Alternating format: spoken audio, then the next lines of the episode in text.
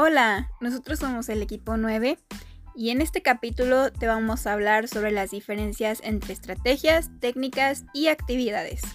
Bienvenidos.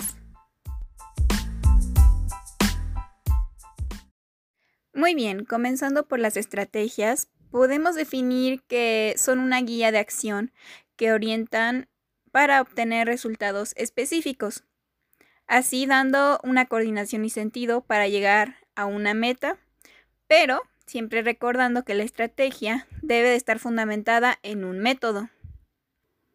Ahora, debemos de aclarar que las estrategias están compuestas por la unión de tres componentes.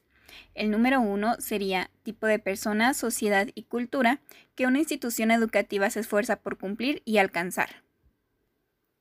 La número dos sería la estructura lógica de diversas materias, dificultad de contenidos, el orden que debe de seguir.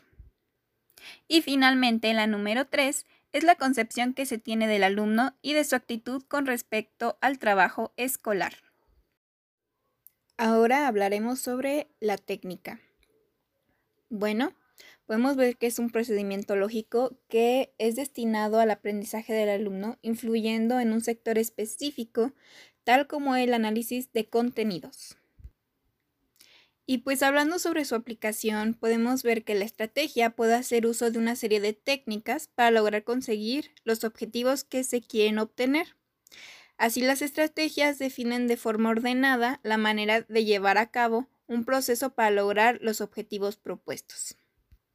Así que aquí podemos ver que la técnica no puede ser sin la estrategia y la estrategia no puede ser sin la técnica. Ahora, ¿qué son las actividades? Las actividades son parte de las técnicas, pero estas son aún más específicas. Esto significa que van a variar dichas actividades dependiendo del tipo de técnica que se elija.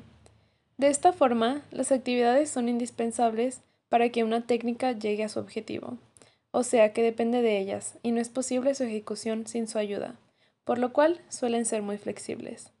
Se puede deducir que una estrategia es como una guía de acción y orientación. Dichas estrategias hacen uso de una serie de técnicas para conseguir sus objetivos, lo cual es posible gracias a las actividades. En general, se puede decir que todas son sumamente importantes en una clase, ya que una conlleva a la otra para su efectiva ejecución.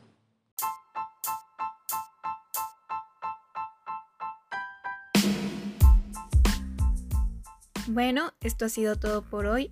Esperemos que te haya gustado este capítulo de nuestro podcast y que hayas entendido un poquito más sobre las diferencias entre las estrategias, técnicas y actividades. Gracias por escucharnos. Hasta la próxima.